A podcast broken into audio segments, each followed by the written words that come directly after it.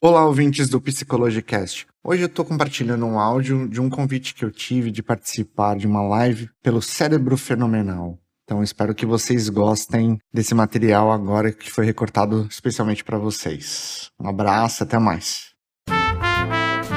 Olá, cérebros fenomenais. Hoje eu estou muito feliz, muito, porque finalmente o que para mim e para quem conhece é o melhor e maior psicanalista da atualidade, Dr. Mauro Capelli, aceitou finalmente o convite de fazer essa live aqui para gente. É o Mauro Capelli, ele tem muitos compromissos, é uma agenda super lotada, então eu quero que depois vocês deixem aqui um agradecimento para ele, para ele entender como que esse trabalho está sendo tão importante agora nessa fase que a gente está vivendo. Para quem ainda não teve o prazer de conhecer o Dr. Mauro, então, vou falar um pouquinho. Por que que, para mim, ele é tão importante? Vocês sabem, né, a minha formação, embora ela seja psicanalítica, eu tenho estudado cinco anos de psicanálise, é uma área muito difícil. Principalmente falar de psicanálise hoje, em 2023. Mas o Dr. Mauro, ele é especialista em psicanálise e ele faz isso muito bem. Ele consegue juntar toda a antropologia, a história do homem, junto com a psicanálise e trazer esse amontoado de conhecimento para 2023. Um dos motivos que eu particularmente acredito que ele faz isso muito bem é pelo estilo de vida que ele leva. O Dr. Mauro ele já morou em vários países, ele conhece diferentes culturas. Tem uma parte dele que para falar eu tenho que até recorrer a uma colinha que eu fiz aqui. O Dr. Mauro ele fala vários idiomas. Ele é poliglota. Poliglota é aquela tem o bilíngue, tem o trilingue quando você passa de três idiomas, você é um poliglota. Então eu vou precisar aqui, ó, ele fala inglês, inglês, gente, para mim, francês, espanhol, português, italiano e hoje que ele está morando na República Tcheca por enquanto, aproveitem tchecos, aproveitem a parada dele aí. Então ele está também falando, estudando o tcheco. Doutor eh, Mauro, ele tem grande conhecimento em Winnicott, que é uma coisa que eu valorizo muito, embora eu seja comportamental, a gente consegue resolver as coisas de imediato, né? Aplicando a teoria comportamental quase que imediato. Mas para você puxar as causas de males, de certos comportamentos, pensamentos que a gente tem, que atrapalham a nossa vida, a gente precisa recorrer à história do indivíduo. E o Winnicott, ele ensinou muito isso para os psicólogos, o Dr. Mauro conhece muito bem sobre ele. O Dr. Mauro também tem especialidade em suicidologia. E como ele viveu em vários países, ele já foi, né, é, estranho muitas vezes no lugar, ele se especializou também em psicologia do imigrante. Então, imagina você ter uma pessoa, um psicólogo, um profissional que entende aquilo que você está passando por estar morando fora do seu país. E também ele vai trazer hoje um pouco do que eu achei interessantíssimo no trabalho dele, que é a psicologia alimentar. Então, cérebros fenomenais. Agora eu falei muito, vamos deixar ele falar para gente? Doutor Mauro, que eu, falei, eu só sei só um pouquinho de você, que é o que eu fiquei pesquisando, eu fui atrás, eu queria saber, né? Quem é esse tão famoso psicanalista numa época que ninguém mais estuda psicanálise, porque é muito difícil, leva muito demanda muito tempo mas pelas suas palavras. Qual é a sua formação e atuação? Oi, Sheila, obrigado pela sua, pelo seu convite de participar aqui do Cérebros Fenomenais. É um prazer estar aqui falando contigo e também para o pessoal que está ouvindo. Foi difícil da gente fechar uma data, mas finalmente a gente conseguiu. Então, estou muito feliz. Obrigadão mesmo. Bom, a minha atuação eh, foi exatamente isso que você falou. Eu acabei me formando no Mackenzie no ano de 2009 oficialmente, mas desde 2008 eu já venho atendendo na clínica. Além disso, eu tenho experiência com recursos humanos, também fui trabalhando nessas duas áreas que a psicologia aborda, então abraçando a clínica e as empresas. E um dos fatores que eu acho que mais me chamaram a atenção nesses últimos anos, desde que eu vim morar aqui na República Tcheca, na Europa, é justamente essa parte que você falou do imigrante. Então, o que é ser um imigrante? O que é passar pelos problemas desse processo imigratório? Seja talvez porque a empresa te transferiu, seja porque você estava buscando um novo ar, seja talvez porque a pessoa é um refugiado ou está asilado. Então, entender todas essas nuances e os impactos psicológicos disso é muito importante e é um assunto muito atual. Hoje, aqui mesmo, onde eu estou morando, tem uma leva muito grande de pessoas que vieram da Ucrânia por conta da guerra recente, que já vai completar mais um ano, um ano. Uh, também pessoas que vão chegando da Síria. Enfim, em todo lugar hoje nós temos imigrantes. O mundo ficou muito pequeno para você ficar só num lugar. Então eu gosto muito dessa psicologia, até mesmo porque vivi isso na pele. E também na psicanálise, que foi desde que eu estava na faculdade a minha paixão. Então sim, eu acabei atuando nessas áreas Hoje, o meu atendimento, o meu foco principal são os brasileiros que estão no mundo todo. Então, tenho pacientes na América do Norte, aqui na Europa, aqui mesmo na República Tcheca, eu tenho presencialmente pessoas que falam português ou até outros idiomas também. Então, é isso que eu tenho trabalhado. Interessante. Você gosta de estudar, né? Pelo que eu vi, você exercita muito o seu cérebro fenomenal. Parabéns, viu? É, esse tema que você traz para gente, limites, quando você fala é algo muito amplo. Então, exatamente do que que você fala quando você fala em limites? São os limites que nós damos para nós mesmos e os limites que também toleramos de como os outros nos tratam. Cada vez mais a gente vai vendo no consultório o número de pessoas que vão chegando com as suas dores. Né? Puxa, eu tô muito triste, ou eu tô com uma depressão, ou eu tô muito cansado, ou enfim. E a raiz disso, quando nós vamos destrinchando e quebrando em miúdos o que está acontecendo, a gente vê uma falta de respeito consigo mesmo, ou até mesmo de, daquilo que a pessoa acaba tolerando de outros, no ambiente de trabalho, na família, assim por diante, e que parece que a gente não tem limite, parece que nós, ah, eu aguento, eu aguento isso, eu vou aguentar, eu vou aguentar, só que tem um momento que a gente não aguenta. Então, cadê esse limite Cadê esse limite de respeito que a gente impõe para nós mesmos? Ou que a gente deixa que os outros nos tratem? É claro que não estou aqui falando que nós temos que colocar um limite de como os outros vão nos tratar na base da violência. Ah, você me tratou mal, então eu vou partir para a violência. Não.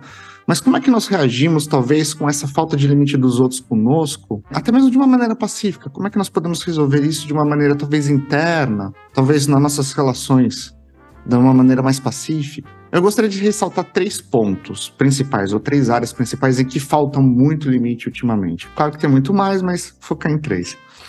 O primeiro deles é na visão que nós temos do corpo. E aqui entra muito a comparação. E a gente vai ver que essa parte dos limites, a grande causa dela são as comparações que nós fazemos. Então vamos lá. Essa parte do corpo. Hoje em dia, o que é visto como bonito é um corpo escultural, com abdômen trincado, com próteses, musculoso, musculosas, né? É, e acabamos nos baseando naquilo que o outro corpo de uma outra pessoa tem para poder direcionar em como então nós devemos construir o nosso corpo. Uma busca exagerada, talvez por magreza, para alcançar um ideal que a gente viu, talvez numa imagem de Instagram ou de Facebook ou na televisão. As telas, e aí eu digo todas as telas: televisão, computador, smartphones, tablets e etc. Eles estão trazendo muitas dessas imagens que vão penetrando e dizendo para a gente: isso daqui é o que nós devemos devemos fazer. Isso é o que devemos ser, nesse estilo de corpo. E o que, que as pessoas buscam? Talvez dietas abusivas, talvez exercícios físicos abusivos para chegar a um ideal de um corpo, passando talvez até mesmo por cirurgias, procedimentos estéticos que acabam debilitando o corpo depois. Vamos falar, por exemplo, de de um conceito do abdômen trincado, que eu até tinha mencionado. Para você chegar a ter um abdômen trincado, você tem que ter uma limitação tão grande de certos nutrientes que afetam diretamente no funcionamento do cérebro. Então você se priva de certos nutrientes que afetam a maneira como o nosso corpo vai produzir ali e passar as informações de noradrenalina, serotonina, melatonina e outros, outras químicas do cérebro. Ou seja, o nosso cérebro e corpo acabam sendo debilitados de uma maneira ou de outra. Talvez não seja uma debilitação aparente, mas que vai vir depois, que vai cobrar o seu preço depois. Talvez em 5 anos, 3 anos, 10 anos, 15, não sei. Mas qual que é o limite disso? Qual que é o limite que nós vemos na forma como nos alimentamos? Então, esse é o primeiro ponto que eu queria salientar. O segundo ponto vem no trabalho. Hoje em dia, nós estamos tendo um boom de ambientes tóxicos, gerentes e chefes que exploram seus funcionários até o limite, ou clientes que exploram até não poder mais. E às vezes nos sentimos com essa carga do tipo: eu preciso fazer, eu preciso entregar, eu preciso trabalhar para atender o cliente, meu chefe, meu colega e assim por diante. Não tem um limite, de novo, né? Um balanço nisso tudo, um equilíbrio talvez até pensemos assim, né, do tipo, é, tá muito puxado esse trabalho, meu chefe é louco, ou os meus colegas fazem um ambiente tóxico, acabam fazendo panelinhas, enfim, fofocaiada para tudo quanto é lado. Vou procurar um outro emprego então. A gente percebe, esse ambiente tá passando do limite para mim, não aguento mais. Então vou procurar um outro. Não consegue achar outro. Ou então, quando vai e acha outro, o salário não é o mesmo. E você já se fez alguns comprometimentos financeiros que você não pode se dar ao luxo de, de repente, cortá-los agora. De repente, há prestações a ser pagadas, ou uma renda familiar que conta com aquele valor determinado. Então, não dá para fazer. Ou não aparece, ou, de repente, não é o ideal. Ou, de repente, a gente vê, puxa, aqui o ambiente é pior, então não vou vir para cá. E nos sentimos prisionados num emprego que está tirando a nossa alegria, que está nos sugando a nossa saúde mental, toda a nossa energia interna. E é por isso que hoje, até estava vendo um GE, saiu recentemente, nós temos em 2021, 2022 ainda não tem o número, porque é muito recente, mas em 2021 nós tivemos um total de 200 mil pessoas no Brasil afastadas pelo INSS por problemas psicológicos relacionados ao trabalho. Então a gente pode ver aí estresse, burnout, depressão e assim por diante. É sério? Isso por quê? Porque as empresas dizem assim: ó, se você não está performando muito bem, fulano performa. E, e, nós sentimos essa responsabilidade. E às vezes dizemos assim: é, mas é, isso é um ambiente de trabalho, vida adulta é assim. Ou seja, nós criamos ideias ou filosofias para dizer assim: é ok eu sofrer dessa maneira vamos continuar sofrendo nesse ambiente aqui. E é muito estranho esse modo como a gente vai operando de que, bom, se esse funcionário não está fazendo bem, eu vou procurar outro e coloco no lugar. Ou a pessoa se sente mesmo descartada. As empresas fazem a gente se sentir muito assim, infelizmente. Só que aí vai vir outro e depois de algum tempo também vai sair. Porque é um ambiente doentio está causando doença das pessoas. Bom, esse é o segundo ponto, né? O primeiro, então, era a imagem do corpo, o segundo é o trabalho, e o terceiro é o ambiente familiar. Esse daqui é. No que diz respeito de comparação e fazer a gente passar dos limites, é o ambiente familiar. É onde está o maior número de problemas. É aqui que a gente vai criar a dificuldade para a imagem do corpo, é aqui que a gente vai criar essa ideia do tipo, ah, o meu trabalho é exausto, eu vou continuar aqui. É aqui que vai criar as ideias que nós vamos levar para a vida e vamos repetir os problemas que nós aprendemos ali na família. A gente já deve ter ouvido ou visto alguém, uma mãe ou um pai, dizendo assim: Não, mas eu sou seu pai, eu falo o que eu quiser. Eu vou te tratar do jeito que eu quiser, eu vejo o que eu quiser. Né? Então, essa falta de limite que os pais às vezes impõem para os filhos geram também esse sentimento de que não tem limite. Qual que é o limite nisso tudo? Como é que eu me respeito nisso tudo? Como é que eu posso me valorizar ou valorizar os outros? Né? E a comparação que as famílias fazem é absurda. Ué, mas o seu irmão não, tá, não fazia isso. Ah, a sua irmã não me dava o trabalho que você me dá. Né? Uma comparação. Ah, ah, você viu seu primo? Passou em medicina. Ah, virou advogado. As comparações. E nós vamos criando, então, esses modelos do tipo, eu preciso ser igual a essa pessoa. Né? Porque a minha família pôs isso. Vou dar um exemplo aqui. Uma mulher, ela tem 27 anos, ela não fez faculdade, mas ela trabalha no restaurante, se sente muito feliz no restaurante, dá o dinheiro suficiente para ela se manter, ela tem um ambiente legal de trabalho, também dá uma flexibilidade de horas, ela consegue no tempo livre se dedicar ao hobby dela, que é fotografia, ela vai tirar fotos é, na natureza, dos animais. Ela tem um namorado que também é, não fez faculdade, tem um trabalho simples, ganha menos que ela, mas também não passa fome. Os dois têm um relacionamento muito legal, muito maduro, um, um diálogo bem aberto e gostoso. É, e eles estão planejando casar. Tudo certo, muito legal. Mas ela vai nos almoços ou jantares ou ligações com a família e todo mundo fala assim: Ué, mas você não tem faculdade ainda?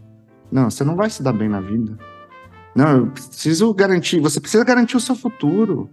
E fica martelando essas ideias na cabeça dela, e ela vai talvez acreditando de, poxa, será que eu fiz uma escolha errada de não fazer a faculdade? E talvez ela diga, ué, mas eu tenho um trabalho bom aqui, né? Tá me dando um dinheiro para me sustentar. Ah, isso daí não é nada. Ainda vai casar? E, quer dizer, essas falas dos familiares, ou onde quer que venha, acaba até mesmo destruindo tudo aquilo que foi criado de bonito, né? O trabalho legal, a vida gostosa que ela estava levando, tudo isso é não tem valor só porque não fez faculdade. E às vezes essa pressão ela não é nem dita, ela é só exprimida, né, pelas faces. Ué, então não vai fazer faculdade? E fica aquele silêncio na família, fazendo aquela pressão. E só esse silêncio parece que foi mais gritos do que a própria gritaria. Né? Uhum.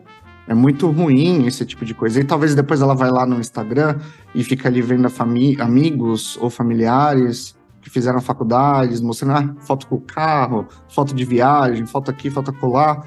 E ela pensa, será que eu fiz certo mesmo em não fazer faculdade? E fica com esse pombo atrás da orelha. Não é nem uma pulga, é um pombo atrás da orelha, incomodando a vida dela. Isso é um exemplo de coisas que nós vamos levando na nossa vida e que é tudo sempre comparado à base dos outros. É, é uma violência muito grande tudo isso porque a gente não está vendo o nosso próprio desenvolvimento, aquilo que é o melhor para cada um de nós. Talvez para um irmão dessa moça seja ok trabalhar, ter faculdade, ter filhos. Talvez para ela não. Talvez para ela o modelo seja outro. E é isso que vai trazer a felicidade para ela. Agora, só porque a família põe essas pressões, ou talvez tatuando essas ideias na cabeça dela, fazendo uma perseguição mental, ela não precisa responder de uma forma ríspida. Ah, vocês não me entendem, briga com todo mundo. Como é que a gente pode navegar nisso tudo? Como é que ela põe os limites para a família dela parar de falar ou até mesmo não ser afetada por aquilo? E quando vê um Instagram ou quando estiver no dia a dia, não deixar que aquelas frases tatuadas voltem na mente dela, tirando a paz dela. Né? Esse é o limite que todos nós precisamos constantemente trabalhar. Todos nós temos isso na nossa vida. Um problema com limite a algum campo da nossa vida, dos nossos relacionamentos. Doutor Mauro, você tem toda a razão, porque é, é, isso é a mais pura verdade. Eu acredito que, assim como eu, quem está aqui conosco, os cérebros fenomenais, já passaram por isso. Porque quem está assistindo a um vídeo desse é uma pessoa que já está investindo em conhecimento, inteligência, né, numa melhora de qualidade de vida. Então, se a pessoa está nessa busca, é porque ela já viu que tem coisas que não servem mais para ela. Agora, enquanto você estava falando, eu fiquei pensando, por que é tão difícil aceitar e respeitar os nossos limites? Boa pergunta. Tem dois pontos aqui. O primeiro deles é que é muito cultural. É muito cultura do Ocidente. Nossa cultura. Uma cultura europeia. Eu gosto muito de história, então vou dar um pouquinho de, de aula de história aqui, hein? Eu amo. Quando a gente olha para a Europa no século XIV, em, por exemplo, 1300, a Europa era uma desgraça. Os conceitos de cidade não são o que são hoje. Era praticamente esgotos a céu aberto e as pessoas acabavam morrendo muito cedo. Enfim, era uma desgraça total. E se a gente pegar comparado com outras regiões, como por exemplo na China, a China já estava construindo a cidade proibida, com 30 quilômetros de muralha, é, tinha esgoto, saneamento básico, as pessoas viviam até 70 anos, 80 anos, ou seja, a qualidade de vida na China era muito mais desenvolvida. A cidade, a capital, antes de ser é, Pequim, Beijing, acabava tendo aí mais ou menos uns 600 a 700 mil pessoas, habitantes. A maior cidade da Europa era Paris com 200 mil habitantes e era assim, um esgoto a céu aberto, literalmente. Então, o que que acontece que de repente a Europa faz um boom e cresce e se desenvolve? Olhando um livro do Neil Ferguson, ele acaba falando assim, o Civilização, Oriente e Ocidente, é o nome do livro. Ele acaba colocando os principais pilares que acabam fazendo esse boom. O primeiro que ele põe é a competitividade. Então aí a gente já vê uma coisa que se assemelha muito a esse tópico que nós estamos falando. Nós temos diversos paísezinhos ou cidadezinhas estados espalhados pela Europa, com certo mesmo tipo de poder, mesmo tipo de situação, todo mundo muito pobre, todo mundo morrendo por conta da peste negra, tudo uma miséria. Mas aí talvez o seu vizinho, um outro país que fala um idioma um pouco semelhante, mas não é o mesmo idioma que o seu, se destacando, ou fazendo um comércio, ou crescendo, que, que ele está fazendo que eu não estou fazendo? Não, vou fazer igual e vou fazer melhor. É isso que eles acabam fazendo, acontecendo, principalmente em Portugal. Portugal viu que um dos principais competidores dele seria a Veneza. Ele falou assim: olha, a gente não vai conseguir competir com Veneza. Veneza controlava uma área de comércio ali para a Ásia e para a Ásia Menor. Então Portugal pensa assim: nós precisamos nos unir como país e sair para desbravar o mar para chegar na Índia por outro caminho. Então não era ideia, olha, estamos passando fome e vamos ter que fazer isso para melhorar a qualidade de vida. Não, vamos fazer isso para ser melhores do que os outros, controlar o comércio, crescer mais do que o nosso vizinho. Então Vasco da Gama faz essa empreitada aí. Desce, cruza o Cabo da Boa Esperança ali no final da África e chega até a Índia. Quando chega lá, bombardeia, mata um monte de gente, leva reféns e faz várias incursões assim, cheios de violência, porque o interesse deles era vamos ter poder, vamos ser mais ricos do que os nossos vizinhos. A Espanha, vendo isso, não fica para trás e começa também a buscar no comércio externo crescer e expandir. E aí estabelece suas colônias na América Central, na América do Sul, chegando nas Filipinas. A França também faz o mesmo. A Inglaterra, por ver que a França, seu maior inimigo, estava fazendo isso, faz... não vou ficar por detrás. Imagina, como é que é isso? Também vou. A Holanda faz a mesma coisa. Enfim, ou seja, a competitividade veio pela comparação. O que que meu vizinho faz que me faz sentir menor? Que eu tenho que ser melhor do que ele? Não é isso que a gente faz, que os nossos pais fazem talvez com a gente? Tipo, ah, olha o seu irmão aqui como é que fez, o seu primo como é que fez. O nosso chefe falando no nosso trabalho, é, mas o seu colega aqui fez muito melhor. Ué, quando eu estava nessa posição, eu fazia também muito mais. Ou quando a gente olha no Instagram e vê que o outro tem um corpo melhor do que o nosso, não estamos nos comparando? Todo o capitalismo que se cresce vem dessa ideia que a Europa impõe, não só para nós aqui na América, mas também acaba vingando para o mundo todo. As empresas, umas competindo com a outra, de quem provê o melhor smartphone. Então as pessoas têm que trabalhar a exaustão para conseguir isso. Ou então as plataformas digitais com entretenimento, uma sendo melhor do que a outra. E hoje nós temos que ter um monte para poder ver, ó, se você quer assistir tal série, você tem que comprar ou alugar os serviços dessa plataforma. Ou seja, não tem limites. Como daquela maneira, lá no passado, para crescer, a Europa não teve limites, porque matava, mutilava, escravizava todos a torta e a direita. Hoje também nós vemos essa voracidade e essa violência nas comparações que nós nos baseamos para dizer a minha vida tem que ser perfeita dessa maneira, infelizmente. Esse é o primeiro ponto. É histórico, é cultural, nós herdamos isso. A história é muito viva porque aconteceu no passado, mas nós somos o reflexo, o resultado disso. Então, a história é viva hoje, porque ela faz com que nós pensemos dessa maneira pelo que aconteceu lá no passado. Agora, o segundo ponto é que a gente vai crescendo em um ambiente assim, e é difícil identificar, opa, isso daqui é tóxico, ou opa, isso aqui tá faltando com limites conosco. Porque nós acreditamos, é normal, é assim, esse é o padrão.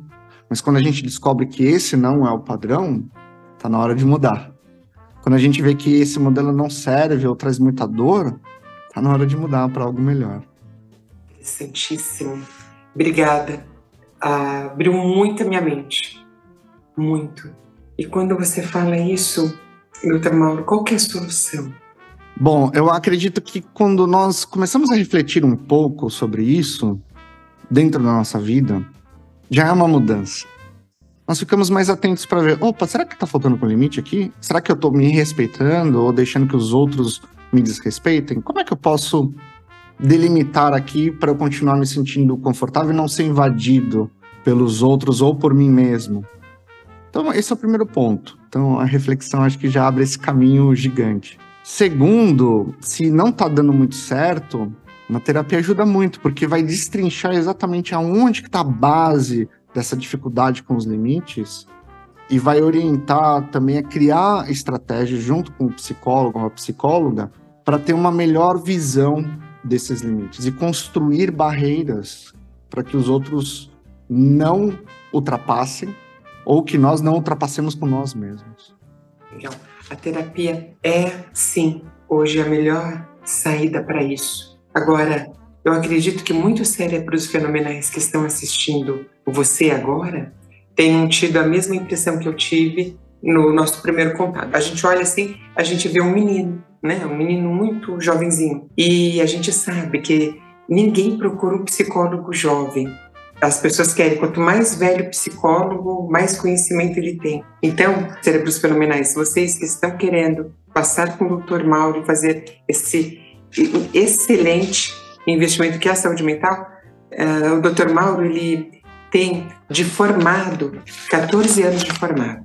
Se eu for parar para pensar que ele investiu no mínimo 5 anos de faculdade ou mais, então ele atende aí desde, desde o primeiro ou segundo ano como estagiário, né, na psicologia. Então nós estamos falando de um homem, não é um menino, um homem que tem aí os seus quase 20 anos de experiência atuando na psicologia. Então eu indico para todos o trabalho do Dr. Mauro Capelli, e o momento para a gente consertar o telhado né, no dia de chuva é quando estamos com sol, tempo bom.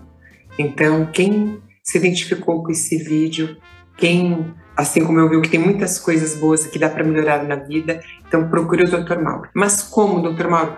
Como as é. pessoas te acham? É, e falando sobre essa coisa da idade, eu acho interessante que às vezes as pessoas realmente ficam assim, ah, você é muito novo ou muito nova. Mas a gente tem também uma técnica, a gente aprendeu um, um estilo na faculdade de como ajudar as pessoas, né?